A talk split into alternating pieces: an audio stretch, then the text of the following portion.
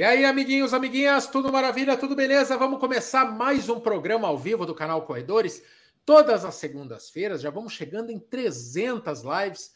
Hoje o nosso convidado é o Emerson Iserben.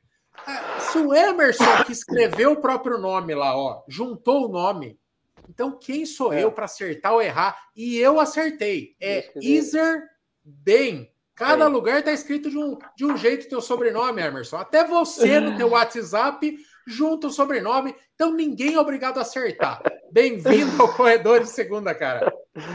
Oh, muito obrigado pelo convite. É um prazer estar com vocês. E o meu nome são dois é sobrenomes. Zona. É uma zona. A gente escreve de jeito diferente. Mas vamos falar do meu nome então. Em 98, no dia 1 de janeiro de 98, é, eu acho que foi o jornal O Lance, colocou na primeira página assim, em 98 começa Iserben. Já que tá falando é... do nome, teve essa aí. A, a, deve, deve ter sido, não. A primeira manchete de 98, né? Foi, foi. Afinal, afinal de contas, um trocadilho. Este homem, que, este homem aqui, aposentado aqui, aposentado profissionalmente, mas dá seus corre ainda, a gente vai conversar sobre oh. isso. Mas o, o Emerson, com esse visual viking, dá, dá, um, dá um look aí, Emerson. É do rock. Olha lá, é um viking, praticamente um viking o Emerson sempre teve o visual rock and roll, já é. corria cabeludinho, visual meio argentino demais, pro meu gosto, quando, quando era corredor, né? É, nasceu na fronteira. Nasceu na fronteira. Bom, e hoje a gente vai falar sobre, é, enfim, o esporte profissional, o esporte de, de, de elite, né? Que demanda. É, é legal você ver sobre a perspe perspectiva de um corredor que agora tá relax, né? Então, quer dizer, porque é uma vida curta, meteórica, exigente, sacrificante. E agora o Emerson continua totalmente envolvido na corrida. E é um outro assunto que a gente vai abordar bastante, que ele tem uma empresa de cronometragem de corrida. Justamente um, um assunto que dá muita polêmica, muito, muito pano para manga. Corrida que tem categoria, premiação por categoria, é um perereco e nós vamos conversar disso aí também. Mas, Emerson, primeiramente, boa noite, Kiki meu companheiro de trabalho. Não, para mim único. não. Para mim eu dispenso. Você tá bom, Kiki? Tô bem, tudo bem, tranquilo. E você, cara? Segunda-feira, semana curta aqui em São, em São Paulo. Tranquilo. Quando que é feriado aí mesmo? Sim, quarta, quarta é feriado, não? Dia de São Paulo, dia, dia da cidade de São Paulo. Então, Aniversário, muito bom. Os muito pobres bom. trabalham, os ricos estamos de folga oh, tá louco. Muito bom. Vamos que vamos. Emerson, o lance é o seguinte: tem você tem uma carreira aí que a gente eu quero conversar é, para saber mais dela, mas tem um, um, ponto, e já vamos começar falando disso. Não sou João Kleber, não gosto de ficar segurando, mas, é, que é o ponto alto da tua carreira. Assim, é um, é, eu não era um corredor, eu era daquelas pessoas que estavam se arrumando ali, vendo a família se arrumar para o Réveillon, a São Silvestre sempre ligada nos lares brasileiros, era sempre o segundo plano ali. Todo mundo estava fazendo alguma coisa, a mãe estava arrumando a ceia, o pai estava fazendo alguma coisa porque a mãe estava pedindo, mas a São Silvestre estava na TV de todo mundo. E o ano era 1997 tinha uma potência, assim como é hoje, né? Vindo as potências africanas aqui para papar São Silvestre. 1997 era o ano. Poltergar era o cara, e hoje à tarde eu coloquei é, no Instagram, era o cara que só vinha buscar a taça, né?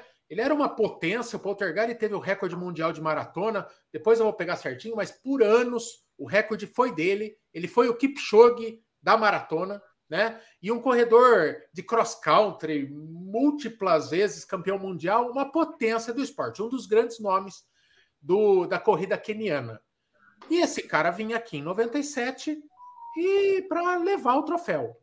Quando quem estava assistindo a São Silvestre via o tal do Iserben lá, ombro a ombro com esse cara, e, e com o tempo, e, e, e, os, e os narradores, eu quero tudo que você depois você, assi é, é, você me fale a perspectiva de quem foi assistir depois, mas os narradores secando a sua pimenteira, falando quando quiser ia quebrar.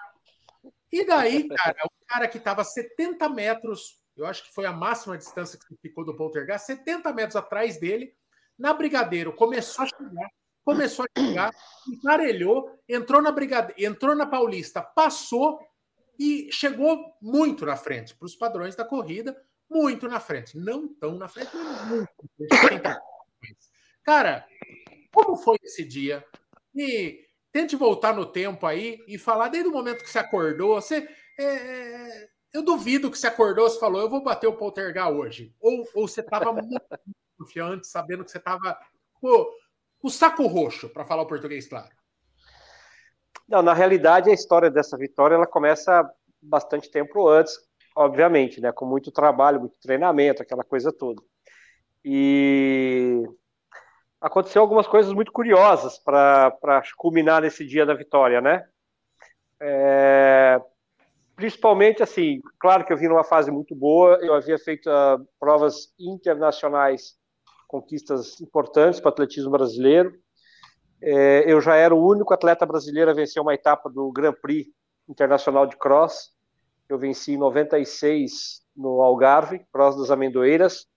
Esse Cross das Amendoeiras de 96 está no YouTube, aí se alguém quiser assistir, está em três partes lá. Eu corri, eu venci o keniano que era líder do, do circuito mundial, né? Então, para quem não sabe, existe um tipo de competição que é o Cross, que é diferente de corrida de trilha, é uma outra, uma outra modalidade muito popular na Europa, muito frequentado pelos kenianos. E eu venci em 96, eu corri 29, 50 e pouco em 10.100 metros, desbancando os africanos já em Portugal. Então, eu competia muito cross na Europa, era é, é um diferencial. Aliás, eu sou o único brasileiro que venceu uma etapa desse GP. Eu já Emerson, tinha. Só, só, explica o que é o cross country para quem não está acostumado. Você falou diferente de trilha, mas o chão é terra. Mas é um, é um é de velocidade. Explica para quem não conhece. É, é assim, o cross geralmente são são voltas de 2 mil metros disputadas no circuito. Então, é, até existe acesso para amadores, mas são só atletas profissionais que competem na principal bateria, só convidados. São sempre 10 ou 12 quilômetros, com volta de 2 mil metros, então tem muito público que acompanha. E o piso pode ser campo de golfe, pode ser jockey. Em Portugal, por exemplo, existia uma pista exclusiva para essa competição, que ficava o ano inteiro lá, uma, uma pista de grama e, e terra, um pouquinho de areia, que dava 2 mil metros a volta e ficava o ano inteiro à disposição para os atletas treinarem e tal, e uma vez por ano acontecia essa prova, que era em Albufeira. Depois ela foi para. Ela mudou de Albufeira, foi para um outro lugar, para Monte Gordo, para o Faro, e sempre tiveram essa tradição. São provas muito, muito tradicionais na Europa, e algumas provas, as mais importantes, fazem parte de um Grand Prix que a Federação Internacional de Atletismo organiza, somam-se pontos tal. Então, em 95 eu participei a primeira vez, em 96 eu fui, corri várias provas, venci uma, e eu já tinha, em 97 competi outras, 98, 99, vários anos eu fiz essa temporada de cross. Provavelmente eu fui o brasileiro que mais frequentou esse tipo de competição, e fui o que venci uma prova. Então, essas competições eu gosto sempre de citar, porque elas me deram duas coisas muito importantes que a São Silvestre veio vinha a, a culminar com a vitória. Primeiro foi uma adaptação a largadas rápidas, sem que matar a prova ali, porque a São Silvestre ela tem uma característica de ser uma largada muito rápida. Mesmo hoje que o percurso mudou, continua sendo assim. Tem uma descida ali no começo e antes, quando a gente descia a Consolação, então mais ainda. Você chegava lá no 3 km, às vezes abaixo de 8. É, sempre os 5 km abaixo de 14. Então, essa largada rápida, ela já acabava com a prova da maioria dos brasileiros que não tinha essa, essa, essa não era acostumados a fazer isso. E quando eu fui correr cross, eu comecei a me adaptar, fazer os primeiros quilômetros ali, às vezes no barro, na lama, a, a, a 2,40, e aí depois continuava correndo. Tem uma prova muito interessante para quem quiser assistir também, que está no YouTube, é, Cross de Itálica, de 97 foi vencido pelo português Paulo Guerra, John Brown, o inglês, foi ter, segundo, e o keniano Poltergar foi terceiro, e eu fui sexto nessa prova. Foi uma das provas que eu mais corri na minha vida. Se, se alguém assistir, vai ver como que era. era essa prova aconteceu em Ita Itálica, é um, um vilarejo, é, as ruínas arqueológicas perto de Sevilha, que ficaram da época que os romanos invadiram ali. Então ali acontece uma, um cross, esse cross tem deve ter 60, 70 anos que acontece, muito tradicional. Nessa época, nessa minha etapa aí, que choveu demais, tem uns, um, certos trechos da volta que tem muita lama, e foi transmitido pelo Eurosport, está no YouTube, Cross de Itálica 97. Então, é, vocês vão ver que assim, as largadas eram muito rápidas, e eu me adaptei a isso, a largar rápido e depois conseguir segurar e no final correr forte de novo. Então, essa foi uma coisa que o Cross trouxe para mim. A outra coisa foi que, de tanto competir com os africanos, de ficar dando pancada e levando mais do que dando, na verdade, mas você acaba ganhando deles e vendo que é possível, se você está no meio. Né? É uma coisa que para mim fez muita diferença, eu acho que fez falta durante que, muitos o, anos aí. O queira ou não, quer dizer, aquela aquela mística, né? Por exemplo, tem gente que hoje só de estar tá numa largada, por exemplo, com o Eliud, já dá aquela já dá aquele baque emocional. O, é, você já trombava o Poltergar nas provas da Europa, então já não era uma figura novidade. Então era é, um, é, ele não, era mas um oponente muito forte, mas já conhecido. Não é é óbvio que ele era sempre respeitado. Não, não, não, não, eu não seria capaz de dizer diferente hoje. Eu sempre falei que ele era um cara imbatível realmente, mas os outros africanos não. Então, por exemplo, falo outros africanos porque eu, eu batia muito com o cara da África do Sul, o Ramala, que acabou sendo o terceiro, depois o Hendrik Ramala. Então a gente tinha essa capacidade de brigar com os caras. Não era aquela coisa, ah, o keniano colocou um passo na frente, agora começa a olhar para trás porque para mim acabou. Não, não era isso. E isso eu ganhei essa essa experiência de, de, de conseguir disputar e saber que dava para ir, de tanto tá lá levando porrada mesmo, né? Não era não foi uma prova que assim, foi a primeira vez que eu competi com o keniano, não. No Algarve, por exemplo, 96, eu venci o cara que era o líder do ranking. Era um cara que ele, quem assistiu o vídeo vai ver. Ele abriu os 40, 50 metros, nós ficamos num grupo atrás. Tinha o primeiro keniano, o segundo keniano e um grupo só dos atletas brancos ali. E em determinado momento eu ataquei, passei os dois kenianos e venci a prova. Então, essas coisas, elas, essa experiência internacional, a gente não, não ganhei tanto dinheiro assim correndo lá, porque o nível era altíssimo, não foi todos, mas somou muito. E aí, trazendo para São Silvestre, já para responder a sua pergunta, é, aconteceu uma coisa muito curiosa, porque eu cheguei ali no final do 97 muito bem, eu tinha ido correr o Equidem, o revezamento Equidem no Japão, eu tinha feito em final de novembro, eu tinha corrido 27,59 no percurso oficial é, de rua, né? Então, essa depois eu vim fazer 27,58. É até hoje a terceira melhor marca brasileira em corrida de, de, de, de rua, né? A primeira é do Marilson, a segunda é do Ronaldo da Costa, a minha terceira. Os três abaixo de 28. Então, os únicos, né? E, e então, assim, obviamente estava muito bem. Mas, um pouco, dias antes da, da São Silvestre, eu fui ler o jornal tal, e o cara estava comentando que. O jornalista estava comentando que estava chegando a seleção do Quênia para disputar com, né? E aí, assim, uma outra coisa que eu era muito forte, mais do que qualquer outra característica, eu avalio hoje que a grande força minha era uma força mental. Acho que esse foi o meu grande diferencial. Claro que força mental sozinho não ganha, né? Senão a gente não treinava, a gente só ia no psicanalista, no psicólogo, fazia hipnose e ganha corrida, não é assim. Mas, de, de, dentre as várias qualidades que você precisa ter, capacidades e habilidades, a capacidade de força mental é uma. Eu, eu atribuo que eu tinha uma força mental muito boa. Então, é, o que, que aconteceu? Eu, eu comecei a mentalizar que eu seria o Brasil, né, naquela competição, que eu representava o Brasil. E a gente sabe que essa Silvestre não é uma prova de seleções, é uma prova individual. Mas eu criei aquela é, é, essa essa coisa na minha cabeça eu fui numa loja de numa papelaria, comprei uma bandeirinha do Brasil, eu mesmo costurei no meu uniforme a bandeira do Brasil, não tinha no nosso uniforme isso. E eu comecei a, a mentalizar que eu era o Brasil contra os outros, né? Os Jogando em casa. É, correndo em casa, tal. E, e, a minha cabeça era muito boa, eu tinha algumas estratégias de, de, de competir que hoje, assim, muito tempo passado, estudando, pensando, lendo, analisando, a gente pode até comparar talvez com uma auto-hipnose. Algumas técnicas de. Mas eu fiz isso empiricamente, né? é, mentalizava muito o que poderia acontecer nas provas.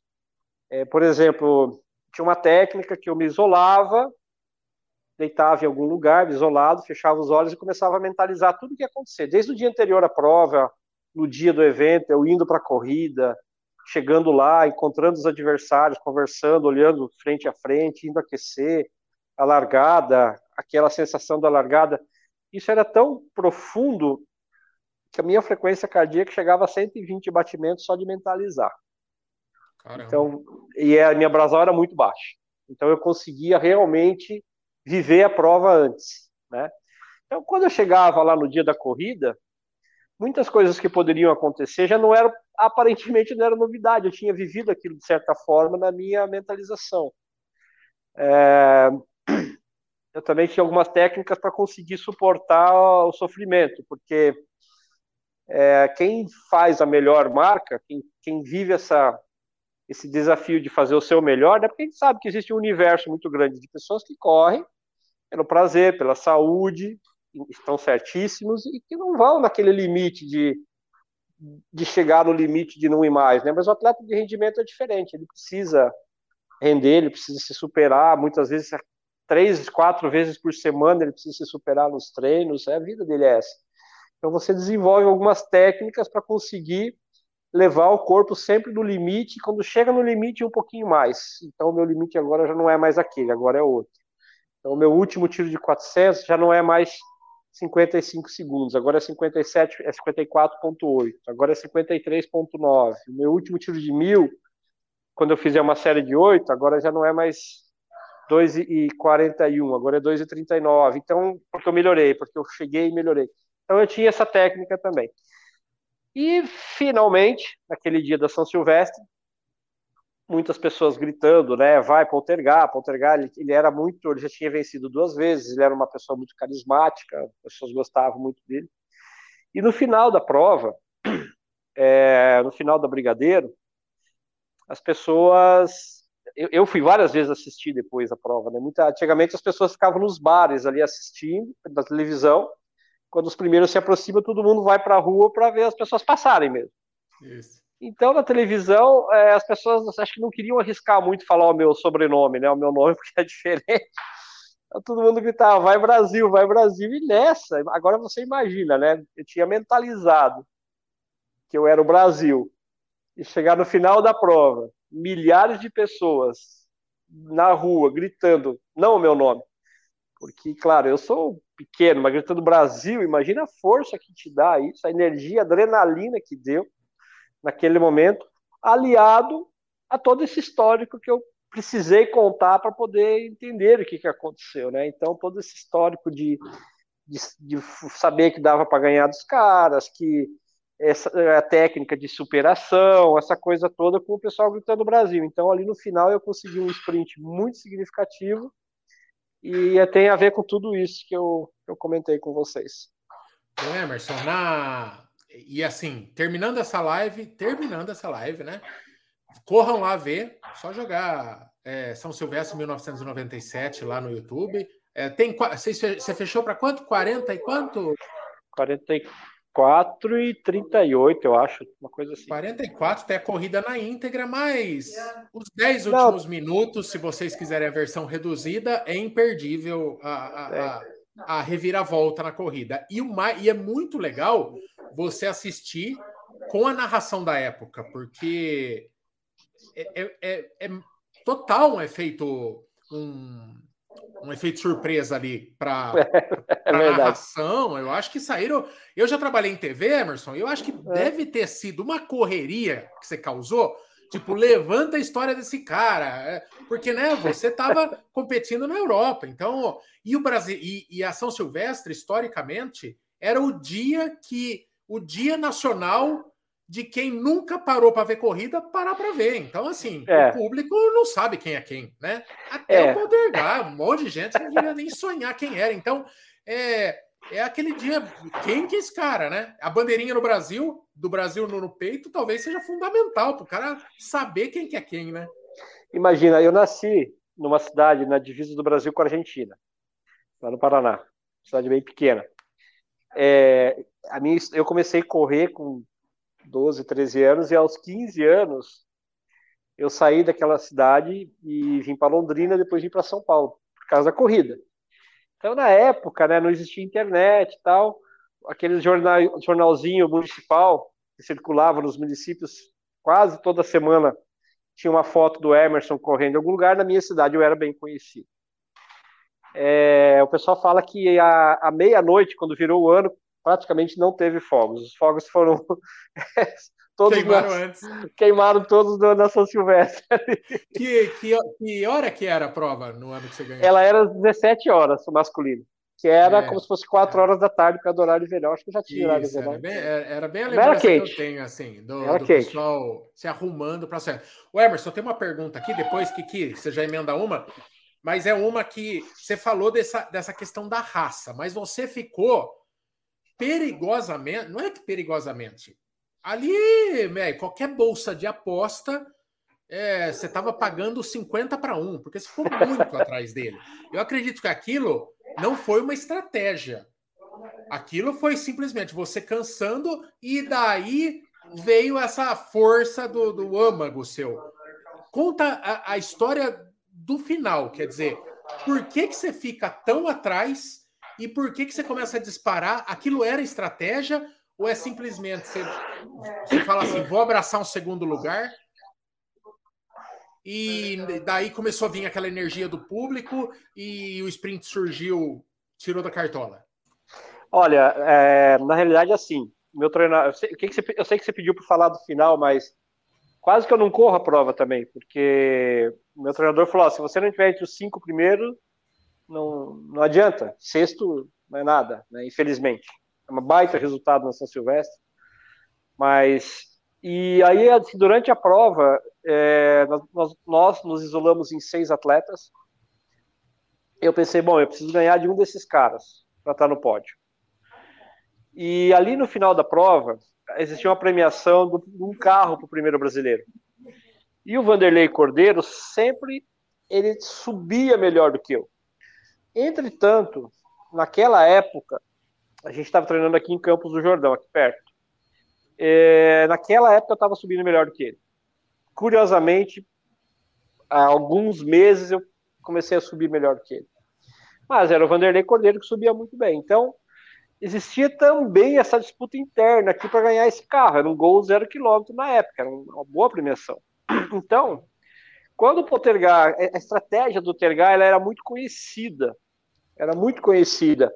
Faltando ali menos de um pouco um quarto, talvez, para acabar a prova, um terço, um quarto, ele dava uma arrancada, se isolava e ele administrava e ganhava a prova. Ele fez isso nas outras São Silvestre que ganhou, foi assim, nenhuma ele ganhou no sprint, nenhuma delas. E é raro ver na carreira dele ele venceu a prova no sprint. Geralmente ele abria um pouco antes e já ganhava. Então, ele fez isso aquele dia, no começo da subida, ele deu a arrancada de sempre, abriu uma certa distância, só que a competição ali atrás, ela ficou muito intensa. Ali atrás, ela ficou, a, briga ali atrás ficou muito intensa, porque é, eu tinha o Vanderlei, que eu não sabia muito bem onde é que estava, tanto que algumas horas, horas eu olho para trás em busca dele, e eu estava disputando com o Ramala, o Hendrick Ramala. O Hendrick venceu Nova York algum tempo depois, uns anos depois. Era um, era um atleta sul-africano de altíssimo nível. E o Hendrick é daqueles casos que eu te falei, que às vezes eu ganhava dele, às vezes ele ganhava de mim. Era um cara que dava para brigar. E aí, quando o Tergar abriu aquela distância, eu fiquei ali junto com o Ramala, é, quem está assistindo não consegue perceber, mas há uma oscilação muito grande de velocidade ali. Os atletas na frente eles fazem muita oscilação, porque nessa oscilação de ritmo, né, popularmente fala fartlek, enfim, nessa oscilação o cara que não está muito bem fica. É uma forma de você deixar o adversário, de você quebrar o adversário. Então ele deu a primeiro, o primeiro tiro e eu fui com ele. Muito forte, muito forte. Aí ele soltou eu soltei também. Aí eu pensei comigo, eu conhecia ele. Eu, falei, eu pensei assim, ele vai dar o segundo tiro agora. Quando ele der o segundo tiro e soltar, eu não solto mais. Aí eu vou manter a velocidade, porque eu havia assistido a prova Naquela época eu, eu havia conseguido umas fitas cassete, naquela época eu que tinha. eu tinha assistido a prova e eu, eu tinha dado pausa anotado, eu tinha muito bem na minha cabeça, em cada ponto que eu estava, quantos minutos faltava para chegar, principalmente quantos minutos de subida tinha. Então, na minha técnica de mentalizar, de entender, suportar tudo isso, eu pensava assim, poxa, eu treino tanto, me dediquei tanto, fiz tanta coisa na minha vida, não é possível que eu não vou suportar seis minutos, quatro minutos e meio de subida forte. Então, são técnicas que você usava para se convencer, porque quando você está fazendo o seu melhor, você precisa convencer a sua mente e o seu corpo, porque eles querem refresco, querem aliviar a dor, querem diminuir. Né? Vem um monte de ideia falando para você parar, então você precisa se convencer. Então eu tinha mentalizado já quantos minutos faltava até a chegada. E eu sabia que quando eu virasse a curva para Paulista, eu tinha menos de um minuto para chegar. E um atleta, uma das car características que um atleta, quando treina muito, ele desenvolve, isso é, é, é o treino que faz, é você conseguir terminar a prova com tal esforço que quando você terminou, realmente você esgotou toda a energia que você podia, nem antes nem depois. Imagina. O amador tem dificuldade de dosar isso, né? Às vezes a gente é... vai fazer teste, teste de 3K, você termina, você fala, tô morto, mas parece que eu ainda deixei de queimar uma energia, podia baixar um pouquinho. Exatamente. O profissional, você... ele rebenta, né? É, não é sempre, isso demanda tempo, demanda experiência, não é uma coisa que você aprende rápido, que você consegue se controlar, mas conforme você vai apurando a sua capacidade, você consegue terminar a prova tendo feito o seu máximo. Se você quebrar antes, numa prova desse nível, te passa 5, 6. Quebrou, morreu, vai passar 5, 6 se está fora do pódio. É, terminar a prova sobrando energia, pode ser que você termine perdendo uma, uma colocação que você poderia galgar ali. Então, tem essa então eu, eu tinha na minha cabeça assim muito claro quantos minutos faltava, mais ou menos, coisa de minutos mesmo, é, para terminar a prova. Então eu vinha controlando muito isso para não sair cedo. Talvez se eu tivesse acompanhado o Poltergar quando ele deu aquela arrancada, eu tivesse quebrado. Poderia ter quebrado e aí poderia ter ficado para trás, tal. Então eu vinha me controlando para apertar no momento que eu sabia que eu ia conseguir daquele ritmo pôr até o fim.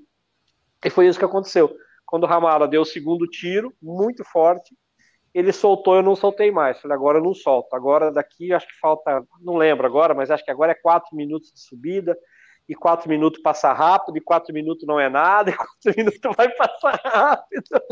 E vamos que vamos, e já, putz, de quatro minutos já foi 30 segundos, só nessa conversinha que eu fiz agora, então daqui a pouco já foi. E já foi um minuto, já foi um quarto do que eu precisava sofrer, já foi 25%. E assim, claro, tudo isso com muito treinamento, né? Senão, senão só hipnose e psicologia ganhavam competição, não é assim. Mas também você precisa ter isso, né? Porque eu conheci muito cara bom, atleta bom, que amarelava. E, e eu mesmo amarelei algumas vezes. E eu, putz, cara, a pior sensação do mundo era você no final de uma prova, dava para ir, mas você canta aquela música do traje lá, né? ah, eu sou terceiro, tá bom, não deu porque não ia dar.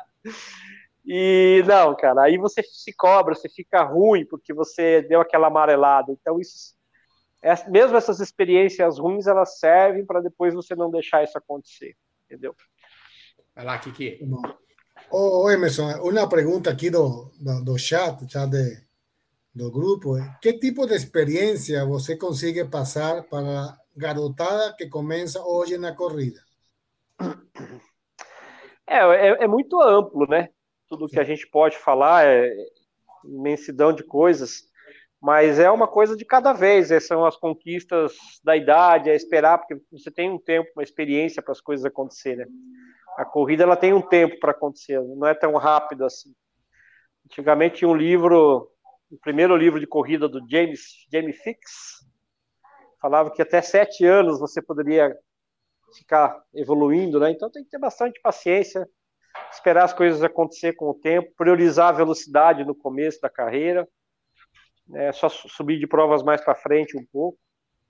E bom, na verdade, o universo de dicas é gigante, né? Se a gente for falar, por exemplo, de dicas técnicas, né? É aconselhável para toda criança que está começando fazer muito educativo de corrida, aprender a passar barreiras. O atletismo é muito rico por causa disso, né? você fazer o atletismo verdadeiramente atletismo, né? Aqueles exercícios educativos, tudo aquilo lá, o fundista faz muito aquilo. Então tem todo um passo a passo aí que tem que fazer e tem que ter muita paciência, né? Perseverança. Perseverança. O Emerson, quando que você decidiu aposentar e, e por quê? Você é um cara que tem histórico de lesão. Quando que um o jogador de futebol ele chega ali? Hoje tem todo um mercado, aliás, pro, pro jogador de futebol, né? Hoje você vira comentarista, vira técnico, enfim. Mas é uma decisão muito difícil, porque o atletismo não é o futebol. O atletismo é, dificilmente enriquece um atleta. E, é, e o atleta precisa estar tá ganhando para pôr grana na, na, em casa. Então, se o cara não se preparou, não fez um pé de meia, deve ser um pouco desesperador chegar o momento da aposentadoria. Como que você se preparou para isso? É, até do ponto de vista financeiro, você é, considera que você foi inteligente assim, enquanto atleta, né? Um cara de cabeça, assim, projetando um futuro. E como que toma a decisão assim? Por que, que você decidiu? Que hora que você falou? Tá na hora de parar. É, na, na realidade, naquela época não se ganhava tanta grana, né? Então, poucas pessoas resolveram a vida com a corrida.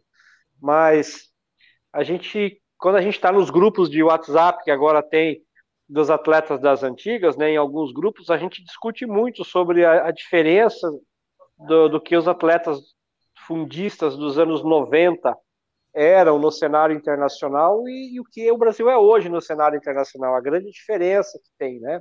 Se discute muito os, os porquês dessa nos anos 90 a gente tinha o Ronaldo sendo recordista mundial, a gente tinha o final do Luiz Antônio ganhando medalhas eh, ganhando Boston, o Vanderlei ganhando provas, é, tanta gente correndo, o Valdenor, que nos Estados Unidos ganhava muito dinheiro, o Delmir competia nos Estados Unidos, muito, muitos atletas bons. Marilson, então, assim, uma, é, o Marilson, que é da nossa geração, na verdade, o final da minha carreira, ele teve uma interseção com a carreira, uma sobreposição com o início da carreira do Marilson, né? A gente, a gente chegou a competir, e depois a gente não teve mais. Na, na, realidade, isso tem a ver, inclusive, com, na minha opinião, todo um conjunto. O Brasil, lá nos anos 80, era um país muito difícil para ganhar dinheiro. E a corrida lá tinha muita corrida que dava premiaçãozinha, grana tal. Os caras se profissionalizavam e sobreviviam disso. Tinha muito atleta que sobrevivia porque era a opção que tinha. Mas eu fiz faculdade de educação física no final da minha carreira consegui me formar, depois me especializei em fisiologia do exercício. Não atuo mais nessa área, parei de trabalhar com treinamento já tem uns 10, 12 anos, quando eu comecei a mexer com cronometragem, que a tecnologia é uma outra coisa que eu, eu gosto muito, né? De tecnologia, gosto muito de estar envolvido com isso. E o maior capital que, que se deixou foi essa história, esse legado aí, né? Não, não foi para ganhar muita grana. Eu comprei uma casa em Campos do Jordão, mas é, não, é, não é nada que resolveu a minha vida. Falar, mas a, o momento de. O, o que faz você. É, é, a falta de, de combatividade mesmo? Tem uma hora que você percebe que tá vindo uma molecada mais nova que você acaba se tornando coadjuvante. Falam que o Cara, jogador de futebol morre duas vezes, né? Uma como, quando morre e outra quando aposenta. Para o atletismo é parecido, assim? É uma é uma decisão Olha, muito dura de ser tomada? Eu conheço muita gente, é, meus, meus colegas do passado, que não convivem bem com esse final de carreira até hoje. Né? É uma coisa que eu, essa expressão morrer duas vezes pode ser aplicado aí, sim. Uma maravilha. É, assim. é, eu, na, e na realidade é muito curioso, porque eu parei por causa de lesões, né? Muitas lesões. Tem a ver com o meu jeito. A mesma característica que me fez ter sucesso, essa coisa, talvez, né, do mental que te faz ir além, ir além, além, e o corpo não aguentou. Então eu tinha muitos problemas nos tendões calcâneos, né, o famoso tendão de Aquiles, foi foi aonde eu, é, as causas de eu realmente parar. E foi duplamente é, massacrante, vamos dizer assim, foi uma bastante trágico, porque além de você parar de não conseguir mais fazer o que você gosta, porque dói, doía muito nos meus tendões, eles calcificaram. era muito ruim porque foi justamente o final, o, a, o final da minha carreira, ele também foi o encerramento de um ciclo de muitos outros atletas. Então a gente via as provas sendo vencidas assim com marcas fracas por atletas realmente é, é que não tinham o nível que a minha geração tinha e a gente olhava para aquilo e falava, nossa, se eu tivesse correndo hoje o que eu corria cinco anos atrás, eu ia ganhar muita grana. Cinco anos mais então, novo que essa turma que saiu. É, nossa. A gente olhava aquilo e falava, nossa. E isso tem a ver com competência, né? Porque quem estava ali correndo merecia estar tá ali correr, né? É, é, é, eu sempre falo que a sorte ela geralmente é um conjunto de preparação e oportunidade, né? As corridas vão acontecer sempre, né? As oportunidades vão estar acontecendo. Você pode ter certeza que vai ter alguma São Silvestre nos próximos anos que vai ser vencida com uma marca fraca. Agora, quem está preparado para ir lá e ganhar com essa marca fraca, aí vai ter sorte, vamos dizer assim, né? Então, os atletas tá ali, é o, é o melhor daquele momento, é o mérito dele ser o melhor daquele momento, né? Mas a gente tinha duplamente isso. E eu, eu me lembro que eu, eu, eu, eu digo que foi bastante chato isso, mas eu falei para minha esposa, falei, Yara, eu acho que eu, eu vou parar, porque eu perdi para esses caras que eu tô perdendo aí, eu não quero, não tá legal isso para mim, entendeu? Tô sendo meio, depois de tanta coisa que a gente fez, né? Mas é porque não conseguia mais treinar, não conseguia correr com dor, né? Esse foi, é bastante desagradável isso. É verdade. Eu, eu achei uma matéria tua muito legal, né? Você é, ex-campeão da São Silvestre, é, se prepara para a prova e para em busca de perder peso, né? Assim, é. Você já aposentadão. Você lembra de quando que é essa matéria? Não? Você lembra quando que te acharam? Lembro. É, Bom, mas eu, o, problema meu com o peso é, é, é, eterno, porque a minha família é descendente de europeu, então todo mundo bem, é. Não tem o volume de treino, aí fica difícil, fica duro, né? É, é, é, é, as duas coisas, né? Primeiro que quando eu, eu, treinava, eu não me cuidava muito, assim, mais ou menos. Mas não era, eu nunca fui de me cuidar muito. Talvez tenha sido uma outra coisa. Mas tinha um gasto energético altíssimo, né? E de repente deixei de correr, não tinha mais por que tomar tanto cuidado assim com a alimentação e o gasto energético baixou muito. Eu engordei rápido. E aí é, é sempre difícil. Agora eu tô fazendo uns trotinhos com a minha esposa, umas caminhadas, e, e é o que dá para fazer por enquanto.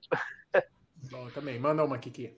Oh, eh, Emerson, e, bueno, tem passado mais de 25 anos, não? De, do, de suas, de suas vitórias, sua experiência. Comparativamente, como você vê isso hoje? Estamos falando do, do, do nível a, a amador, ¿no? Amadores, que, somos, somos, la mayoría que estamos aquí no, no grupo, ¿no? Y você comparativamente en esa época, 25 años atrás, acho que ninguém aqui eh, pensava em correr, não? Agora, Michel Bolt já estava na mesma São Silvestre do, do de, a diferença é que o Bolt nunca rendeu. Eu comecei a correr em 90, 90 86, 87 por ali. Então, eu tenho uma janela de história do que aconteceu na corrida, pelo menos aqui no Brasil, de todo esse tempo. Porque eu nunca me afastei né, do esporte. De uma forma ou de outra, eu estou na corrida, estou vendo a corrida acontecer. É. Lá atrás, no começo, o Brasil tinha uma influência muito grande lá do Dr. Cooper, que lançou a corrida nos anos 70 nos Estados Unidos, e também uma característica muito forte dos, dos final dos anos 80, começo dos anos 90, é que assim, as pessoas corriam para competir não importa a idade, ela é, se você tinha 60 anos, você queria brigar na tua faixa etária. Então era, era isso, não tinha essas pessoas participando como a gente vê hoje, pela é, saúde, vamos dizer assim, estilo de vida, qualidade de vida. Então essa era uma grande característica que a gente tinha. E as competições também elas, elas eram muito diferentes do que são hoje. Elas eram a maioria das vezes organizadas por prefeituras, elas eram bastante desorganizadas se comparadas com qualquer prova de hoje em dia em relação ao horário, percurso fechado para trânsito, banheiro, a hidratação, a cronometragem no começo não existia, era no espetinho, no papelzinho, no espeto. Conta, era conta como é que é a corrida no espeto, é corrida de espeto, que pouquíssima gente aqui já ouviu falar disso. Eu corri uma corrida de espeto aqui é. em Sorocaba, mas comemorativa, foi faz cinco anos atrás. Mas é muito legal o negócio do espelho. É, é, era, Você Era conhece, o Kiki? Acho que você, você, você, nunca correu uma corrida de espeto. Correu, Kiki? Não, espeto só, só, só no restaurante. Só no churrasco. Espeto é legal demais. Conta, conta o que, que é, Emerson. Bom, é a maneira de fazer a classificação dos atletas antigamente, né? Então, é, cada um corria ou, ou no número de peito era grampeado, o número de peito era um pano, é, no começo ele era pintado, quando virou aquele TNT evoluiu bastante, aí quando chovia ou molhava, desmanchava a tinta, borrava tudo. Às vezes você tinha que correr com a, um pedacinho de papel plastificado na mão, às vezes não era nem plastificado, e esse papel, às vezes, era grampeado no número, quando as, os atletas chegavam, eles eram balizados em funis, em baias, as provas maiores tinham várias baias, então tinha alguém ali na entrada que jogava, vamos, digamos, 25 na primeira baia, aí do 26 ao 50 na segunda, e assim por diante. Lá no final da baia, havia um, um, um objeto que era uma base de madeira com um espeto, espetinho, e conforme os atletas chegavam, entregavam o número, esse número era espetado e ia criando aquela, aquele sanduíche de papéis. Aí, para fazer a, a, a, a, classificação, eles invertiam, tiravam, e aí o primeiro papelzinho era do primeiro atleta, ia lá na mão, colocava o número, via quem era o nome, e assim ia fazendo é, a classificação, puxando quem era do geral. Então demorava muito para fazer a classificação por conta disso. E é, esse era o método do espeto, do, do, espeto, do espeto que falam tanto que tinha antigamente. O, né? Emerson, e você que trabalha com cronometragem, então tempo só ia ter ali pro para a galera do pódio mesmo. O, o amador, na... se ele não tivesse relógio, ele não sabia o tempo que ele tinha feito na prova. Na realidade, tinha uma técnica, né, para isso. Uma pessoa, na, na, época não tinha o relógio de pórtico, não existia, mas uma pessoa com uma prancheta e um, um cronômetro ia anotando é, o tempo de acordo com a chegada das pessoas. Depois era feita uma associação de quem era o primeiro, o segundo, de acordo com os tempos anotados à mão. Hum, então, entendi. até poderia fazer. E é, de, nas provas um pouquinho mais sofisticadas, havia um aparelho de impressão mecânica parecido com essas calculadoras que você ia apertando, eles chamavam de cebolinha, e ele ia registrando numa fita de papel os tempos, a classificação e o tempo. Depois essa fita de papel era feita a associação. Depois já conseguiram fazer os primeiros cronômetros de mão com LEP. E aí também conseguia marcar os tempos e depois ia associar. Profissionalmente, você conseguiu correr alguma coisa com chip? Ou se aposentou? No finalzinho da carreira. No finalzinho, no finalzinho, da carreira, sim. É. A primeira prova com chip que eu corri foi eu, eu, quando eu venci a meia maratona de Buenos Aires, que na época era a meia maratona mais importante aqui da América do Sul. E, e eles lá foram os primeiros que utilizaram o chip aqui na América do Sul. Era Championship na meia de, de Buenos Aires em 95 ou 96. O Emerson, aproveitar, aproveitar essa experiência tua, como hoje é, o pessoal quer saber o que, que você faz da vida, aqui, o Renan, aqui, uhum. por exemplo, ó, o teu negócio principal é a tua empresa de cronometragem. É, nós temos um site de inscrições, uma empresa de cronometragem, e eu, com a pandemia aí, que arrebentou com a gente, né? Mas eu acabei virando representação de uma empresa que eu vendo também equipamentos e chip. É, de uma empresa espanhola. Ah, é uma curiosidade de amador. A gente vê, por exemplo, em provas menores, é muito rolo com muita briga, principalmente quando tem categoria. Categoria é onde dá briga em prova é, menor, né? Tem muita roubalheira, tem muito é, é, competidor desleal que corta caminho e tal. E uma das ferramentas, é, talvez a única ferramenta eficaz para você evitar que alguém corte o caminho, são os tapetes. A gente fala aqui, Emerson, com gente que está começando essa semana na corrida. Então, o que acontece?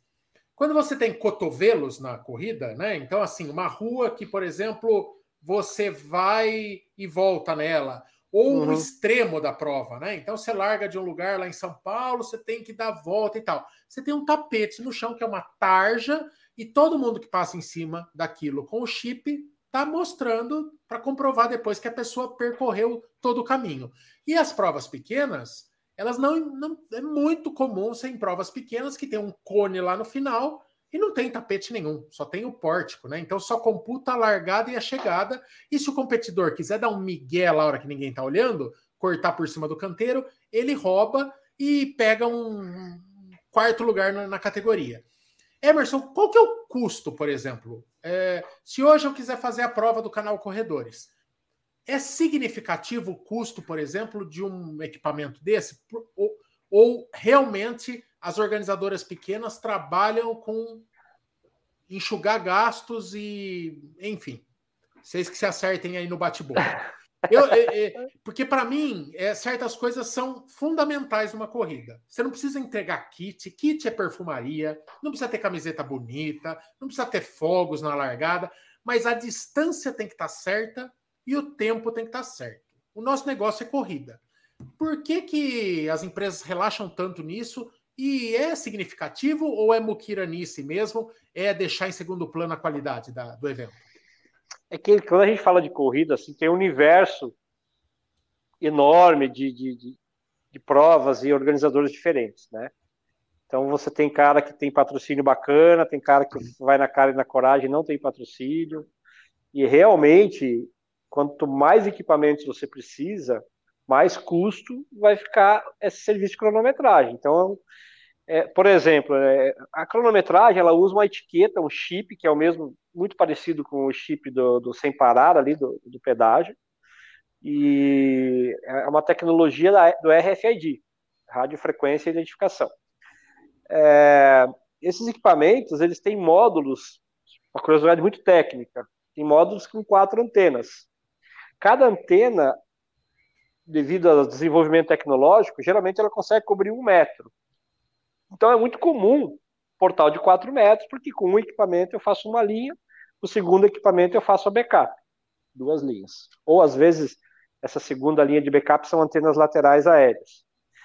Se você faz um portal de 6 metros, eu já não consigo mais fazer com dois equipamentos. Eu já preciso ter quatro equipamentos para cobrir esses 6 metros da linha principal e a linha de backup. Então, a empresa que vai trabalhar, ela já precisou fazer um investimento bem maior. Cada equipamento 6 metros de largura. É, 6 metros de boca, que a gente fala. Por então, isso que a é gente outro... vai nas provas pequenas, sempre os portalzinhos, todo mundo se socando para largar. 4 metros. Porque com 4 metros, devido a essa, essa, essa característica dizer, da tecnologia, que agora você sabe, é cada linha ali eu consigo fazer com um equipamento. Então é, é, um, é uma situação de custo também que tem. É, também para a empresa provavelmente tem a locação do box truss, é diferente você fazer um, um, um portal de 4 um portal de 6 ou de 8 metros, ou de 12, por exemplo, como é em Santos, no tributo. Então, é, isso tem a ver com a quantidade de equipamento que você precisa pôr. Então, a empresa que vai fazer o serviço, a maioria delas tem dois, quatro equipamentos, três equipamentos. Então, se ele precisa de mais equipamento, vai ter que alugar, vai ter que alocar de outra empresa. É muito comum isso acontecer. Então, isso implica em custos. Né? Fazer pontos de controle, por exemplo. É, muitas vezes os organizadores fazem alguns percursos que precisariam vários pontos de controle para fechar, exatamente como você está colocando. Cada ponto de controle é pelo menos um equipamento e uma pessoa para operar lá que tem que saber ligar. É, os nossos equipamentos, por exemplo, funcionam pela internet. Então, uma vez que você ligou, lá na, na central eu recebo via internet as leituras de quem está passando. Eu vejo quem está passando pela internet. Mas você precisa de gente para trabalhar e para cuidar do equipamento ali. Então é mais despesas que você tem, mais equipamento que precisa deslocar. Então sim, tem um custo aí nesse envolvido nisso, né? Antigamente essa questão de, de, de, de categoria era muito pior do que é hoje, muito pior. Eu acho que hoje já é mais raro as pessoas cortarem seria mais para prova pequena, porque se você tem uma prova com volume de gente, o cara sai do percurso, todo mundo já fica de olho, olha que esse cara tá aí. Mas a gente vê em provas grandes da Europa, o povo pegando metrô e roubando para pegar, é, pegar a qualificação para Boston. Tem, a São Silvestre tem é mirabolantes, né, para é, se burlar. A fraude é brincadeira, a fraude é pesada. A São Silvestre era campeã nisso, né? Antigamente era campeão, os caras largar, descer, cortar e chegar, não tinha como controlar. Então era a fiscalização era no olho, né? Fiscais ali de rua, vendo o cara que saiu do percurso e anotando o número.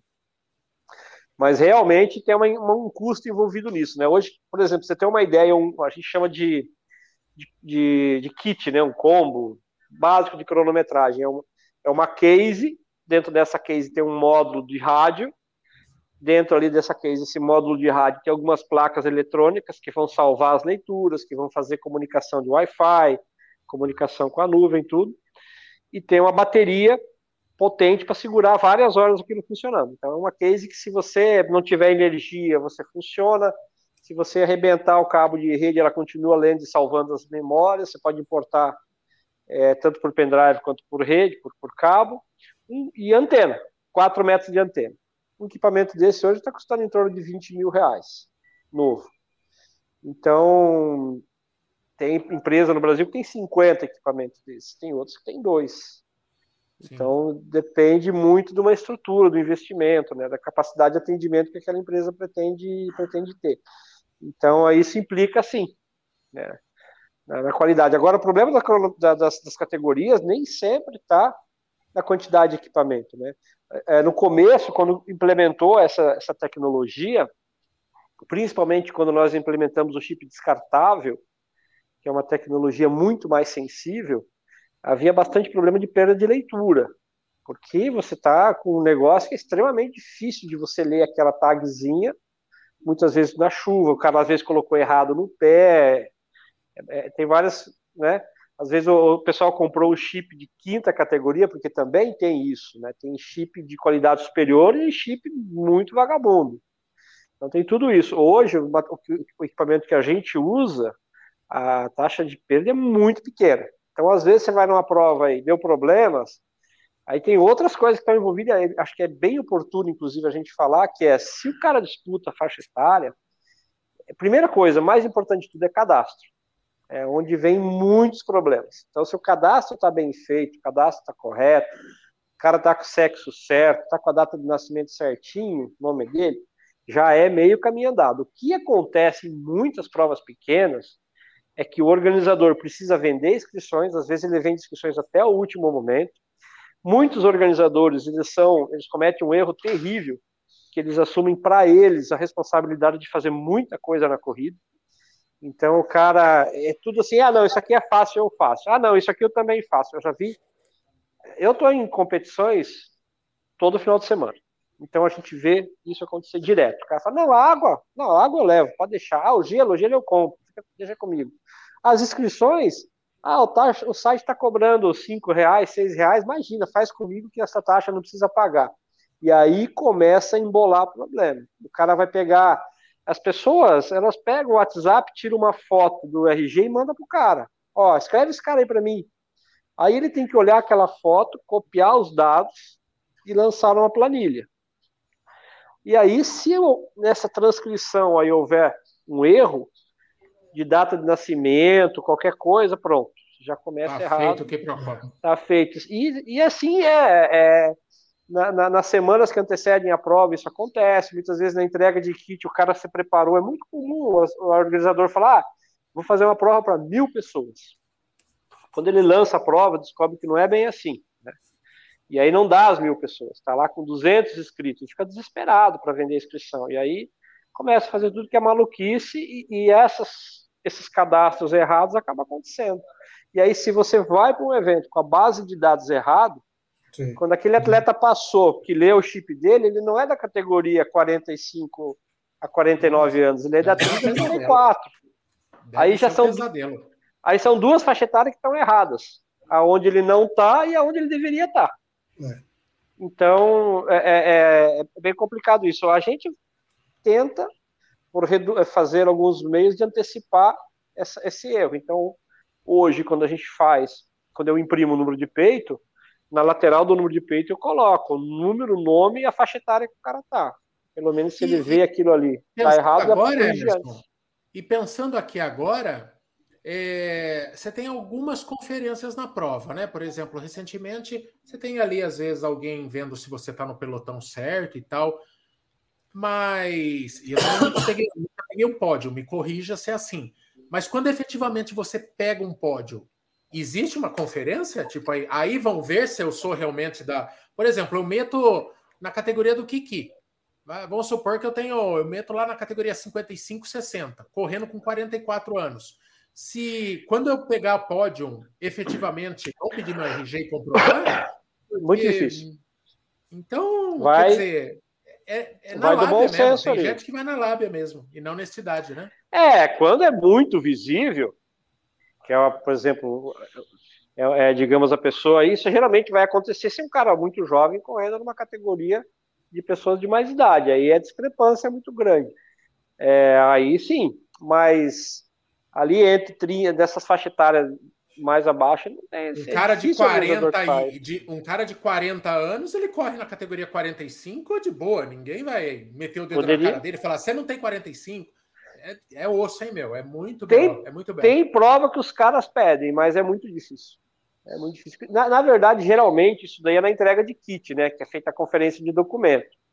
Mas a entrega de kit, muitas provas entregam para o amigo que foi com o RG do cara retirar, que tem procuração. Então, o que as provas combatem mais forte é a questão da inscrição acima de 60 por quem é, é, é abaixo dessa idade, que daí tem o desconto.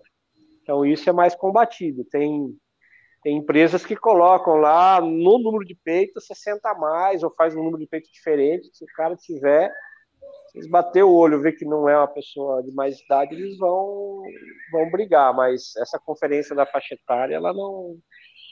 Ela não é, infelizmente, ela não é feita assim, não. Muito Ô, tio, com, antes, comigo... antes da sua pergunta final, Kiki, me responda: você já está colhendo os, os louros dos 60, dos 60 anos? Já está pagando menos? Ya estoy, ya estoy, ya desde, desde agosto. Más cuando, cuando llego, él no acredita que yo tengo 60 años. Entonces comienza, no, este cara está haciendo. É um novinho cara, cara limpa, cara limpa, é, que bom, né? Mas ya, ya, ya, ya para Porto Alegre paguei la mitad. Uh, oh. Chupa sociedade.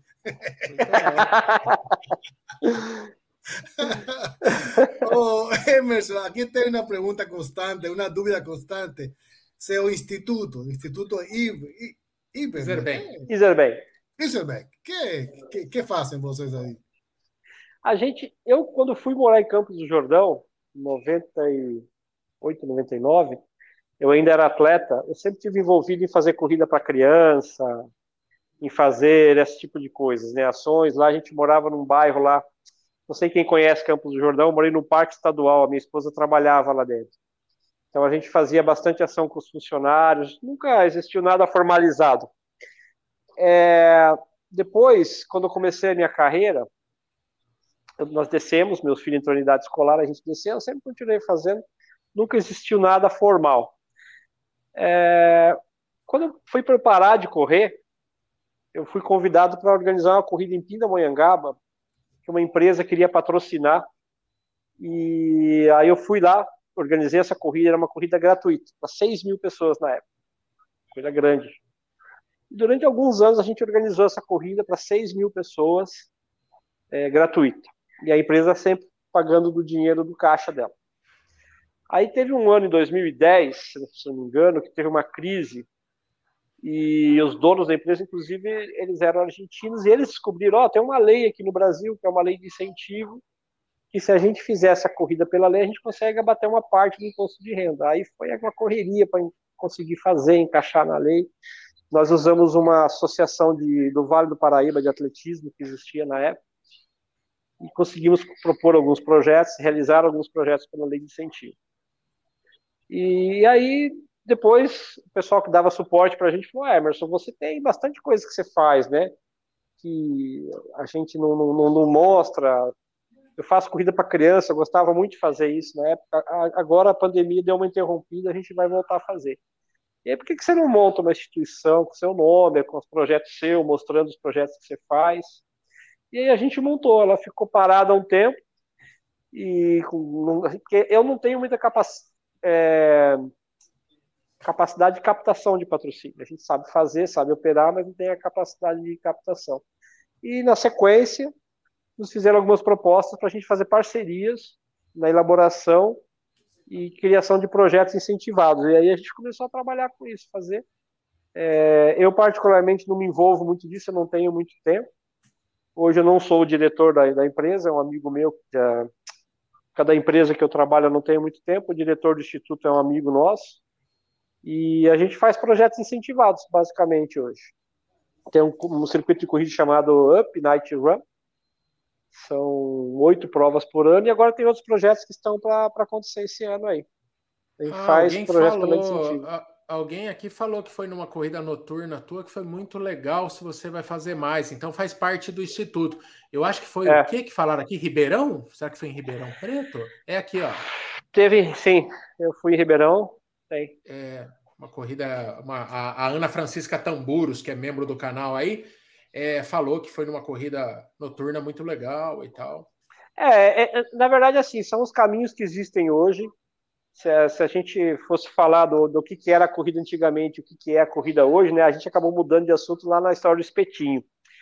É, a, a, gente vive num mundo que está em movimento, né? Hoje as corridas elas são muito diferentes do que eram antigamente, muita coisa diferente.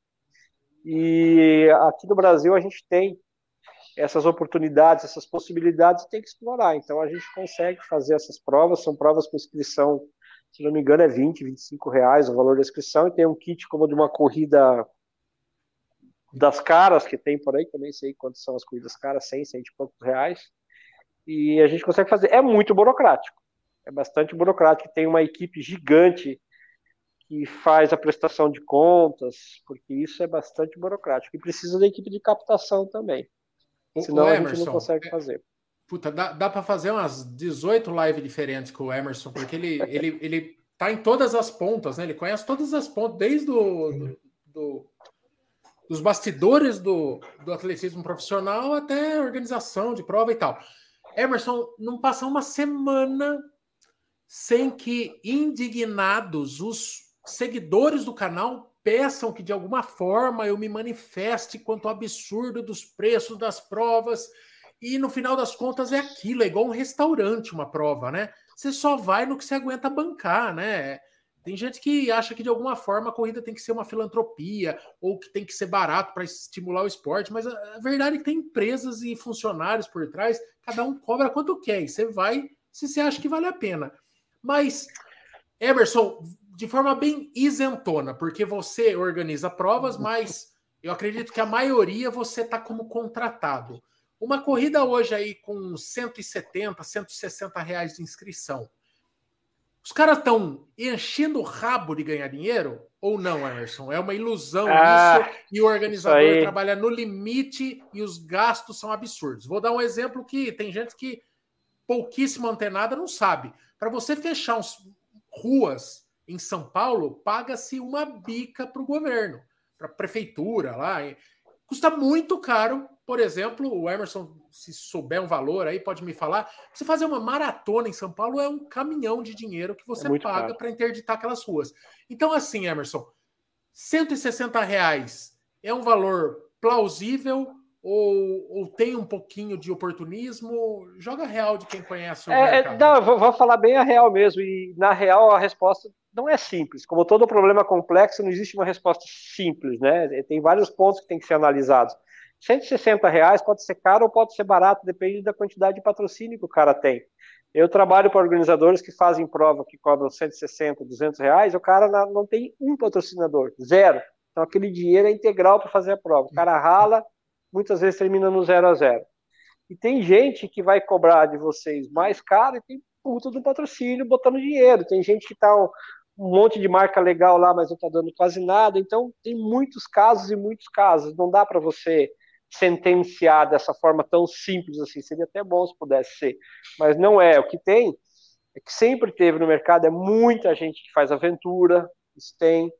Tem muita gente que é do business, tem gente que fez muito bem para a corrida, tem pessoas que entraram com outra visão de negócio para a corrida e fizeram o negócio alavancar, virar o que a corrida é hoje. Então, é, eu acho que tem de tudo um pouco. Né?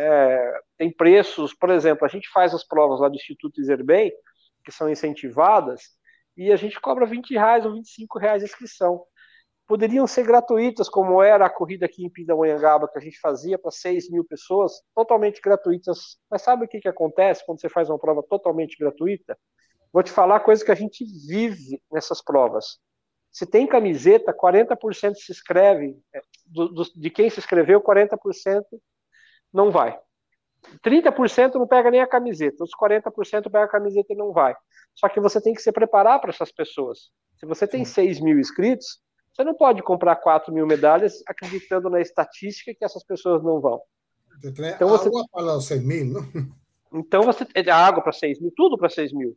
Na realidade, a gente até às vezes até tirava um pouquinho, já colocava um pouquinho mais de 6 mil, porque alguns não iam. Mas é, é, é, um desperdício muito grande quando a corrida é gratuita, infelizmente. Então, um pouquinho tem que cobrar nesses casos, né? Então, esse é um caso. Agora, tem prova que cobra muito caro. Tem prova, por exemplo, que faz, olha só, tem prova que tem tickets altíssimos. Aí, quando você pega a base de inscrição da planilha do cara, todo mundo correu com cupom de desconto. O cara deu cupom de desconto para todo mundo, para a pessoa se sentir, se sentir ali, vamos dizer, beneficiado pelo desconto, entendeu? Então tem de tudo um pouco. Realmente, a capital em São Paulo é muito caro fazer corrida ali. Muito caro. Né? Cada lugar, é, e, e, o CET já tem os lugares certos, tem a taxa certa, é bastante caro fazer, é lugar muito disputado. Dá um exemplo corrida... só, Emerson, só, só um, exemplo da, da, da, grandiosidade do investimento. Pode ser, um, um organizador, um... um organizador pode facilmente pagar 200, 250 mil reais só de, de taxa de CET, fora as taxas de inscrições, essas coisas todas. Hoje, quase todas as prefeituras do Brasil cobram para você fazer uma corrida. Elas cobram taxa de uso de solo, eles descobriram, você sabe que prefeituras e, elas estão atrás de dinheiro, está todo mundo atrás de dinheiro. Eles podem ganhar, né? O Estado brasileiro ele é muito bom em coletar impostos, né? muito eficiente nisso. Eles não, eles não deixaram a corrida passar em branco. Então você paga taxa de ISS, INSS, INSS, ISSQN, se não me engano, se paga taxa para fazer tudo que é lugar, você paga. Ah, então, né, você tem, tem taxas altas, né? Você tem, por exemplo, que administrar é, questão de camisetas, o pedido de camiseta, quando que a fábrica pede, os desperdícios que tem aí no meio. Não, não é muito simples assim, não. Uma medalha que antes custava cinco reais antes da pandemia, hoje está 11, 12 reais. Uma medalha bacana. O Emerson, então, assim, para passar régua, para passar régua, infelizmente, porque o, Mas eu posso fazer um eu posso claro, fazer um comentário final agora sobre essa questão das corridas? Sim, claro. É, é, eu, eu acho assim, eu, como eu falei, eu estou nesse, nesse esporte há muitos anos, né? Eu acho que uma das reivindicações que as pessoas precisam fazer é que o poder público ofereça para eles também com, com, corridas mais acessíveis. Como São Paulo tem o circuito é, popular, Aqui em Taubaté, por exemplo, em Pindamonhangaba, são cidades que eu vivo aqui perto, fazem corridas gratuitas para as pessoas, corridas sem camiseta, só com, com, por exemplo, em Pinda tem um circuito que só um ponto, cara, é uma disputa, você falou de faixa etária, aí é uma disputa, bicho pega fogo, cara. Tem umas equipes aqui que tem uma molecada que treina, pega fogo o ano inteiro, quatro, cinco etapas somando ponto, disputando para o final do ano ser premiado. Então, eu vejo também que ao mesmo tempo que hoje as prefeituras cobram taxas, as pessoas precisam saber a cobrar. Porque as prefeituras fazem, a maioria dessas cidades fazem torneio de futebol, é. porque dá voto, né? Torneio de futebol dá voto. Então imagina, se cada cidade aí de médio porte para frente fizesse uma corrida é, no dia do seu aniversário, que cobrasse o custo do atleta, sem é, luxos, Cara, o custo do atleta sem luxos é uma medalha bacana, uma hidratação legal, não precisa o cara fazer uma refeição depois da prova. Ninguém chega da prova morrendo de fome, precisa comer um quilo de comida, né? Uma coisinha simples já basta. Segurança, tem que estar seguro, percurso fechado, tudo. Um monte de gente poderia fazer umas corridas cobrando a taxa de custo que o cara tem e a prefeitura subsidiando a parte fixa, que daí não é caro para prova simples, e dá acesso a essas pessoas participar. Agora, se o cara quer correr a prova que dá uma camiseta com tecido de última geração, que dá mochila, que dá não sei o que, que dá não sei o que, daí ele paga. Entendeu? Porque aí é uma opção. Mas cobrar dos, dos órgãos públicos que também ofereçam possibilidades dele praticar é, a um custo acessível, um custo razoável. Eu acho que essa é uma, uma dica aí que eu, pelo menos, sempre que o pessoal tem esse assunto de pipoca, essa coisa toda, falei, cara, por que, que a gente não cobra dos órgãos públicos que façam, porque tem gente que está fazendo e está dando certo, está funcionando, é legal. Muito bom. Eu aplaudindo a minha namorada agora, secretária de esportes de Cabreúva, que vai realizar em março a terceira corrida da gestão dela. Só dois anos, a terceira corrida preço popular Legal. Parabéns, Parabéns. secretária. Tchuca, você é demais, Tchuca. Viu? Iserbem, para fechar, eu quero saber o seguinte: eu falo, ninguém acredita. Brigadeiro, uma fraude. Subida da Brigadeiro, uma fraude. É bolinho. Só é difícil para você que sobe esmirilhando a Pace 3. Para o amador, eu falo, é bico. O povo chega tremendo na primeira São Silvestre, chega lá e fala: ah, mas não é tudo isso. Claro, filho, você não está subindo a Pace 3. Suas considerações. Se você tivesse que passar dica da Brigadeiro para um amigo amador que começou a correr, vai correr a sua primeira São Silvestre agora em 2023? É, tem que se preparar um pouco, né? Tem que fazer algumas rampas por aí, treinar um pouquinho, mas realmente não é. E a São Silvestre é uma coisa muito interessante. Essa subida no final, é muita gente ali dando uma força e é, é uma energia muito diferente, cara. Eu adoro fazer a São Silvestre, porque eu acho que a energia no final ali é fantástica. Eu fiz várias vezes como amador. O ano, esse ano eu não fui, a outra eu fiz fiz quase duas horas, mas foi, foi emocionante, porque a energia nessa época do ano, naquela época da transição, quando você está encerrando mais um ciclo, todo aquele pessoal, nossa, é fantástico, cara. Eu, e a subida é o seguinte, cara, é pro amador, tá? Reduz a passada, movimento de braço, corpinho um pouquinho inclinado para frente e vai, igual é reduzir a marcha do carro, cara. Você não vai querer subir de quinta, você puxa para terceira ali, vai, vai, vai que se chega. O cara quer ter um dia de bem contra Poltergar, aí não, se emociona aí, e anda. Aí, aí, anda. aí vai quebrar. Esse, esse aqui, ó, vou até me trocar minha posição para não para não, não ter perigo de eu, de eu apontar o errado. Esse aqui, Zerben, esse aqui eu já tive que socorrer, pôr sal na boca, abanar no meio da brigadeiro, que passou mal com o calor, quase finou no meio da Brigadeiro. Isso correndo a 6h30, viu? Então, é, cuidado, gente, cuidado. Parcimônia na Brigadeiro. Vocês não são Iserbem, beleza? Iserbem, ó, para você eu só digo uma coisa. Estamos chegando em 300 lives e essa aqui já tá no meu top 5. Adorei cada segundo, uma infinidade obrigado. de assuntos, cara. Você é uma Muito simpatia. Bom. Primeira vez que eu falo com você. Muito obrigado por estar com a gente. Esse papo vira um podcast, né? Amanhã Legal. já está disponível no Spotify. E é isso aí, beleza? Quem quiser trocar uma ideia com o Zerben, Zerben, ele não tem um perfil pessoal, mas aqui, ó. Ele tá aqui, ó. Estou nessa. O arroba, arroba estou, nessa. nessa. É, manda né? lá que a gente conversa. É da empresa. Eu tenho o Instagram lá, mas eu quase não olho. Entra no arroba estou nessa aí que é se tiver alguma mensagem para mim, os meus meninos olham para falar, pau, pai, responde aqui, aí a gente conversa. Isso aí. Eu, eu, eu até joguei um Emerson Iserben, achou, apareceu outros lá que não são você, né? A minha mas, mulher falou para mim que tem uns clones lá. Tem uns clones, tem, uns, tem um frango lá, tem um frango que tem uns ela 17 anos lá. Ela me falou. Esse aqui não é Iserben, não. Ou, ou o cara tá no formal, caralho. Eu falei, se esse aqui é o Iserben, o maluco o tá no Instagram formal. que você falou do... Mas tá bom, cara. Espero que ela não queira trocar, viu? Pelo... É, é então. não, não vai tocar, não. Obrigado pela presença. Valeu todo mundo que assistiu. Amanhã, um 19 horas, tem vídeo inédito. Beijo nas crianças, Jesus no coração. Tchau e benção. Valeu, valeu, valeu.